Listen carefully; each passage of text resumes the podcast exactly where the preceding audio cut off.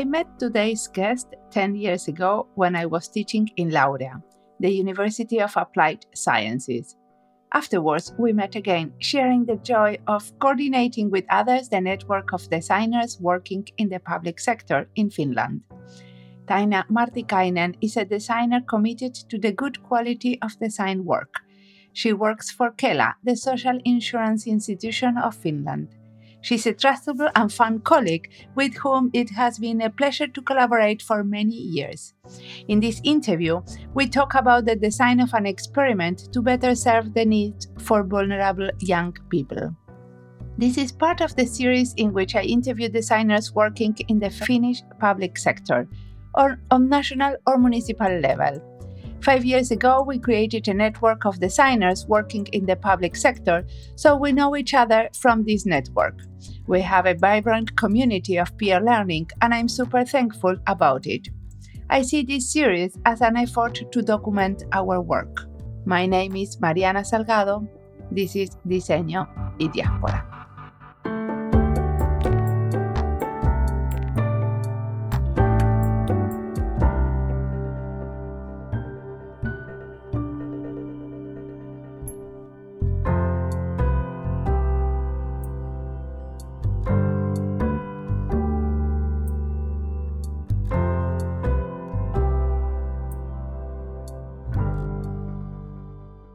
My name is Taina Martikainen. I work as a um, lead service designer in company, uh, Finnish company called Kela. That is the social insurance institution of Finland. And what do they do in Kela? Yes, Kela provides social security coverage for Finnish residents and also many Finns that are living abroad. Kela's social security includes, for example, basic economic security for families and with children, health insurance. Also, the companies pay that insurance to to Kela to cover the social security to to Finns. And it's a how big organization Kela? Kela, it, it, there is um, over eight thousand employees in Kela, and last year Kela has paid social benefits around 60 billion euros. Wow, it's mm. big. It's and big. what's your role there? I'm, I work as a lead service designer in a unit called Nationwide Customer Service, and that is the biggest unit in Kela. There is over 6,000 employees in that unit. Wow. And what does it mean to be a lead service designer concretely? When you go there, what do you do? Well, I I have I do uh, basic service design projects, but I also carry the um, community for the Kela's in-house service designers network that we we have these uh, ongoing meetings in every Wednesday that we care and share each other's projects. And um, by doing that we want to um, carry um, learn from each other no it's yes we, we, we, we, try to learn from each other and also to raise the level of maturity of design design understanding the work is done in silos and we try to get more design thinking and more customer oriented way of thinking in Kela. And how many designers do you have? Uh, we have over 12 designers that work in as a service designers, but of course there is plenty of those that work as a designer role and they have re- responsibilities that are related also to customer oriented way of working. So you are a big team in this network, no? If you have 12 designers and you you have a tight relationship if you are meeting um... yes and also there is two other lead service designers that have bigger role in Kela's design thinking, and also there is this strategical level of designers, and there is two strategic designers working in Kela too. And these strategic designers, they are the one informing the managers, directors. Yes, and and also they are providing vision work for the management.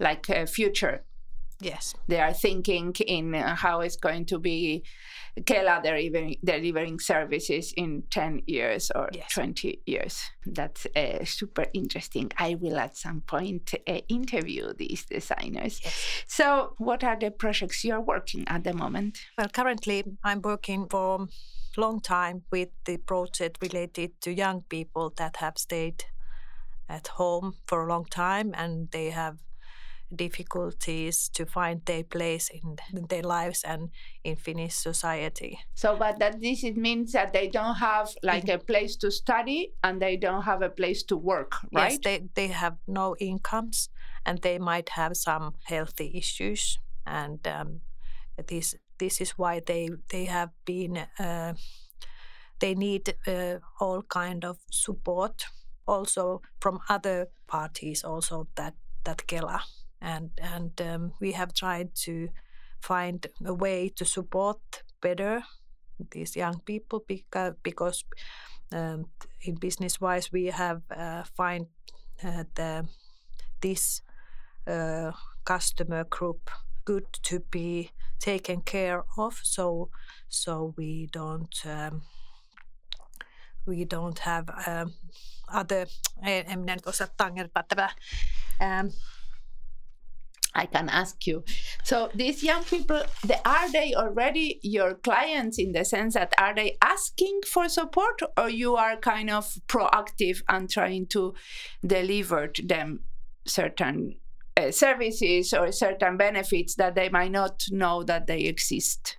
we have find, found these people during uh, we have done the da- data analysis and we uh, doing that we have found these young young people um, we, we have mm, created more understanding that these should be helped better.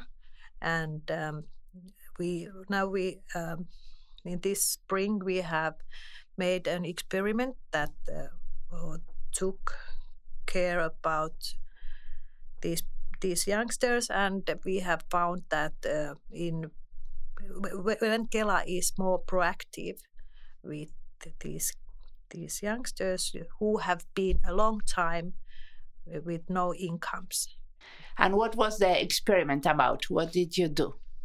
we uh, created um, mikä on hoitomalli Like a care model? Yes, we created care model that uh, supported different young people in better better way, and we were more proactive, and um, uh, we were providing mm, more help. Like a holistic way of supporting them? We we create a model that gives young people more holistic support in their current life. Se niin kuin elämäntilanne In their situation, in their in, yes, Yeah. Uh, in their life situation where they are in and uh, it better to young people what kind of benefits they can get and help it help them to um, have the correct uh, benefits because there is so many benefits.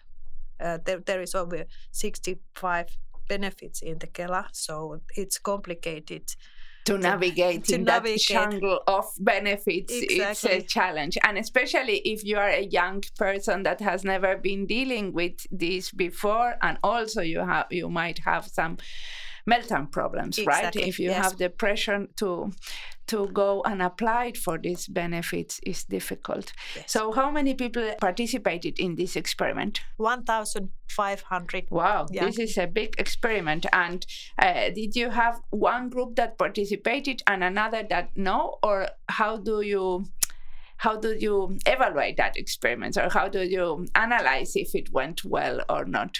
Um, we uh, during this experiment, yes, we collected feedback from the young young people when we were calling them and supporting them to uh, to fill in the benefit forms, and also we had this um, plan that was made together with young people that helped also to um, to understand better what what would be the next step and for to and understand more clearly what benefits can be um, applied. applied. So but uh, was it a, a, process of co-design when you have um, done this model? It was um, it was co-designed with the project organization we that designed the different models that could be applied for uh, for the team that was in the experience bubble. That my my roles but role was to provide different model examples, and then this project organization was uh, um, selecting models for um, the the those ones that were working with the young young people. So I, this project organization has inside young people. No, I was my role was to bring customers and young people's voices to the co-creation table, and that way I was helping this project organization to understand the young people's views better. They, and how did will, you create them? Did you have some personas? That we have personas, and because we, we this started so so long time ago that we were already um, we had personas and vision for the customer experience and uh, all kind of materials. But in this experiment, we wanted wanted to um, try with the real persons how to how to gain a better uh, customer experience. And do you think what can we talk about the results? Do you have them already? Yes, yeah. because I was responsible for the research. I was the one that was um, interviewing those young people, and I asked if they have noticed any any um, anything new about the Kela's um, performance, and I asked what kind of uh, experience it they have been. Um, what what kind of experience they they had had recently with the Kela? So they they the youngsters did not exactly know that this was experiment, but they know that Kela provide them this uh, young service benefit uh, and, and better service. They noticed that the Kela has been giving better service to them, and they they have had um, their results decisions.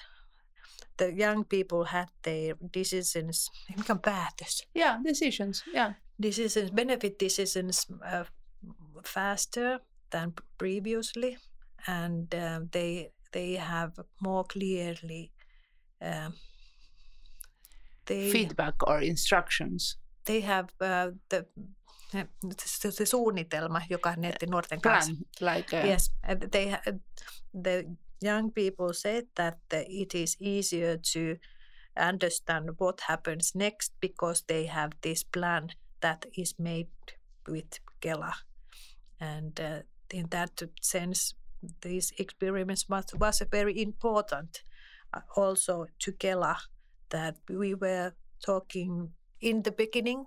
We thought that uh, it will take a long long uh, phone calls with young people to to understand what is the in what kind of uh, situation young people is. But uh, in the end of experiment we find it's already bringing us a more efficient way of working. And um, so I guess that now it's going to be the moment in which you are going to scale this experiment, right? If it has had so good results. We don't know yet. The yeah. business uh, or management doesn't uh, had, made the decisions yet. Uh, I, I, guess uh, we will find out later what what is being done and what because it's also uh, relates to who is the persons that are um, uh, calling to young people. Uh, we, in the experiment, there was there was only limited um, amount of people that uh, were were connected to young people, and we understood that uh, it it is it takes empathy and it, it has to be uh, right person that that that that, yeah, that can be connected with those young young peoples. So, do you think that being a mother of young people has helped you to talk with them? Yes, I, I think, and and uh, also the mindset has to be flexible and there has to be empathy towards the young people's lifestyle and way of thinking. So you say that the experiment you have done with 1,500 persons, but how many they might be the ones of the target of this service?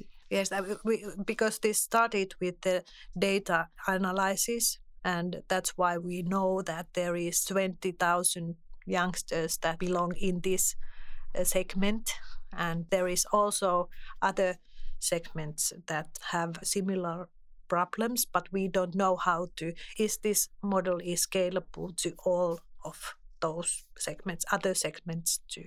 Perfect. But it's amazing that in a country like Finland, we have 20,000 young persons that are out of work and out of uh, the school system, right? Yes, and have been for a long time. And, and that's critical too. Yeah.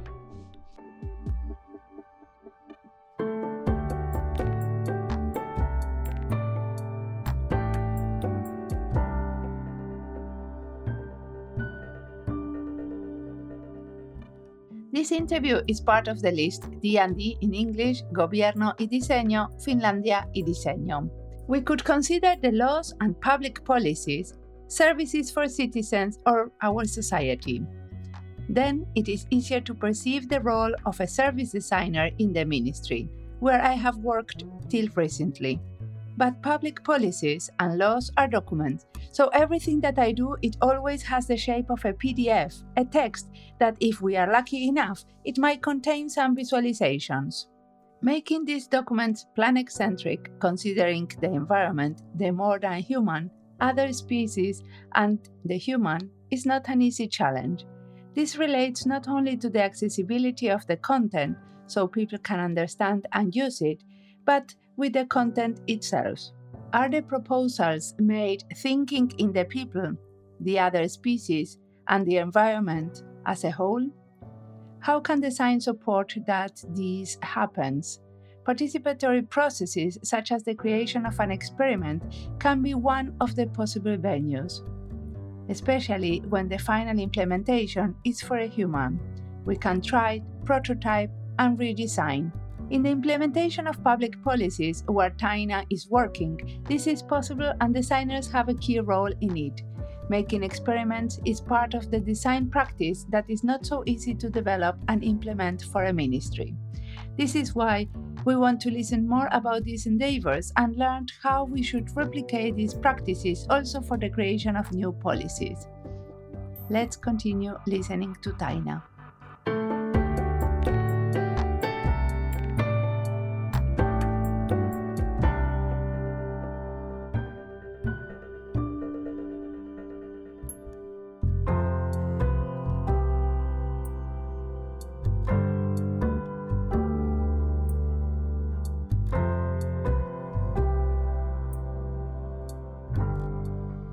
Okay, now, now we can switch the topic and go to another.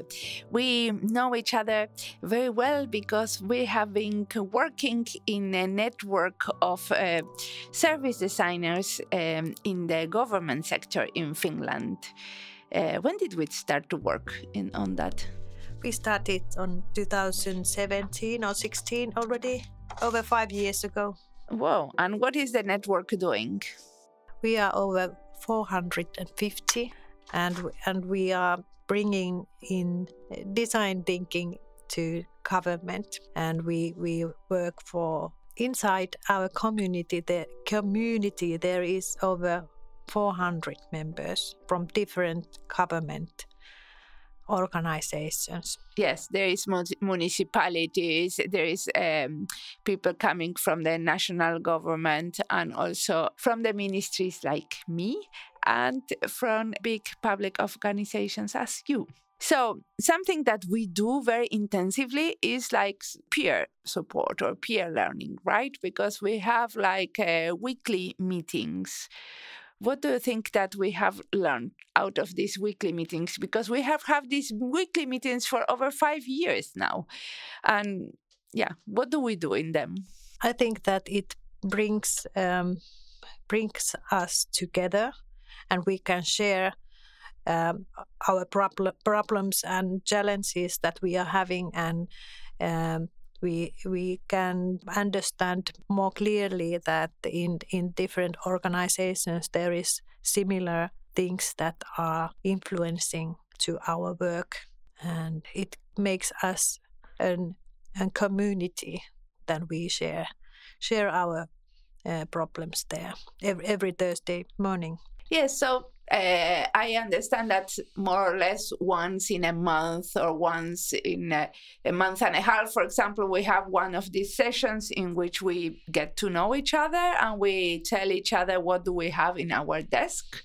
And then we have some thematic sessions in which we talk about one topic, many of us. Mm-hmm. No, so uh, the topic might be what were the topics of this type of thematic sessions? For example, I have told about the data analysis and customer oriented way of developing models. We have have one panel on environmental issues mm. and how different organizations have tried to do like a strategic uh, sustainability, right? Yes, yes and uh, learning as a team that uh, how the organizations learn and share their learning and try to get new ways of making things. So, are they 450 all designers? The ones in our network? No, no they are also design minded specialists that are interested in design thinking but are not yet applying it there in, in their work. And what do you think that we have to do as a network in the future? And during the pandemic times, it worked very well that we had a lot of um, online meetings. Mm. But yes, uh, I, I, think that the activity, the community has to be active, uh, and it helps to uh, ga- gain more power and uh, eff- efficiency, and um, that is why we we should have face-to-face meetings more how do we uh, okay do you think that through the face-to-face meetings we will get more efficient or... yes yes i'm sure that yeah, we already we trust each others. We can share our materials in this network and it is also important but the learning starts also from there that you uh, will get to know each other and will trust other persons and and can communicate uh, with with any issues one of the issues that has brought us trust is that we don't accept as part of the network people working in the private sector uh, that are consultants, right? So there is many designers, especially service designers, that are uh, hired by our organizations, but they are like uh, they are not uh, governmental employees, but they are um, they are coming from a company. So do you think there is other issues that have also uh, helped us to gain trust in the in these uh, online dialogues? Because a lot of these uh, thursdays in which we meet we have like sometimes 70 60 persons per week. So that's a big number. So it's difficult to gain trust in online meetings where you get a lot of people to listen that you don't know. Yes it's difficult but some of the, our members will just listen to, but not they are not so active in this community. And uh, i think that it, slowly they can start be more active and um, but it it needs some processing. And they might not think that they are real designers because the company or organization might not allow them to, for example, be innovative and yeah, or their title might not be the one of the designer, right? Mm. So they might have the education of a designers, but they didn't have the opportunity to practice it. Exactly, exactly, and that that is why we will continue raising the voice of design and also encourage people to to use design methods in their work and community is important to bringing in the knowledge of the methods that can be easily used. Yeah. And also, for example, for me, it has been super important to be able to invite some of you to my own organization to tell what you were doing, because then um, my colleagues could better imagine what could be done uh, or what I could do to support their work because each of us it's very different in their own organization. So even though we might have the same like the same title as service designers still what we do is very different.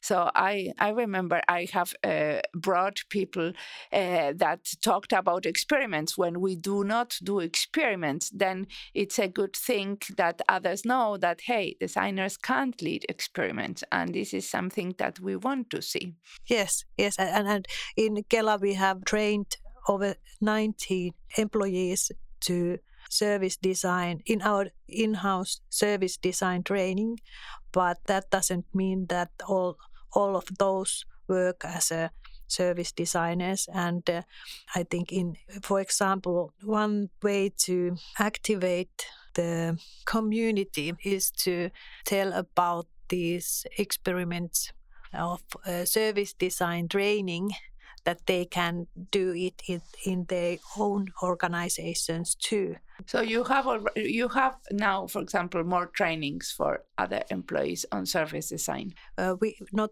in service design, but in customer experience, experience and customer oriented way of thinking. We we have continued, and we feel like it should be more systematic inside Kela to have those trainings and in that way help our business to thinking more about the customer. Perfect. And um, so what inspires you? What are you reading watching listening that uh, inspires your work? Well um, of course design books helps us to get inspired. For example this um, this is service design doing book is my Bible. That every time when I open it, I find new ways and that kind of methods that I might have uh, forgotten. And it is good to um, also uh, always try new methods and try to and not always do the same tricks, but always try to use new methods. Well yeah they they bring different perspective but i also think that new methods makes us more uh, motivating towards our work no? It makes a little bit more uh, creative. Yes. Yes indeed. And, and and that is why i also follow some great designers that and uh, for example you are one one of them that inspires me that um, of of course I have been studying along my career, and and you were one of my first the teachers in Laurea, and and it, yeah, that was eleven years ago. Some years ago, yeah, and and I think that. Um, uh, people are very important, inspiring me, and um, it is good. And nowadays, you have plenty of podcasts and websites that you you can find inspirational um, people people's texts and and you can listen them and I think that co-design is inspiring but people and yeah people and stories no around design yes stories around design. So, what is the change you want to see in the Finnish government in the future? I hope that in the future people should be able to have uh, more efficient and more simpler solutions in, in government. Less bureaucracy, you yes, would say? Yes, I would say, and and uh, and uh, less systems to to that has to be used. It it is small small country like Finland. There is too many complex systems that has to be used, and I, in the future I want to. Um,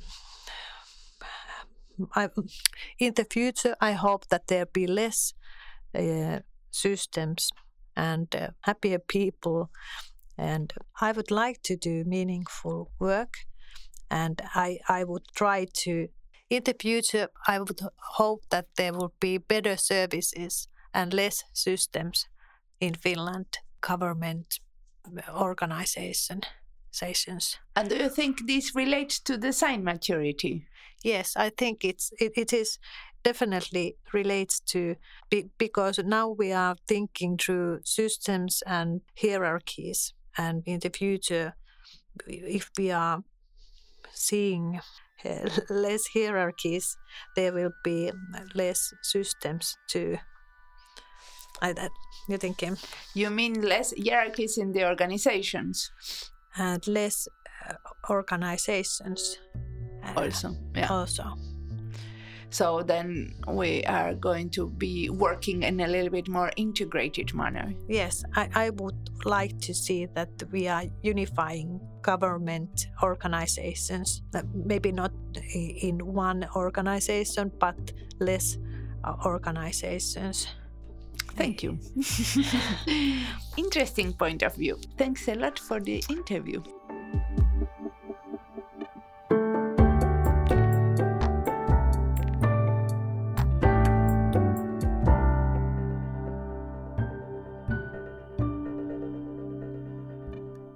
I learned by listening. I guess if you are listening to this podcast, this happens also to you.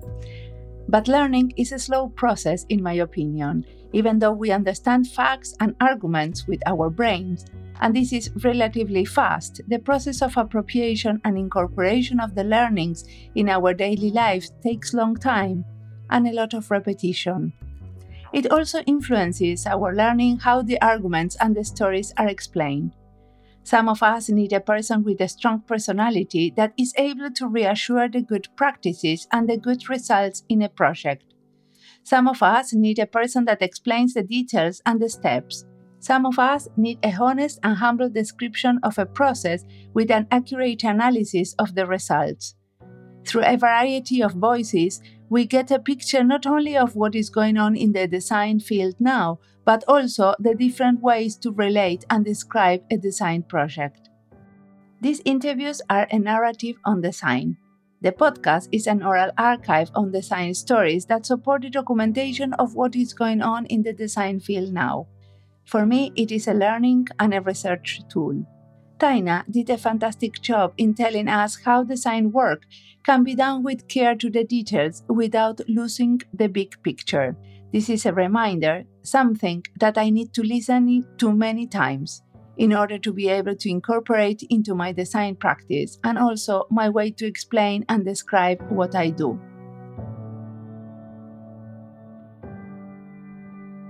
As always, the music of the podcast is by Antonio Zimmerman. Sound design is by Andy Fecci.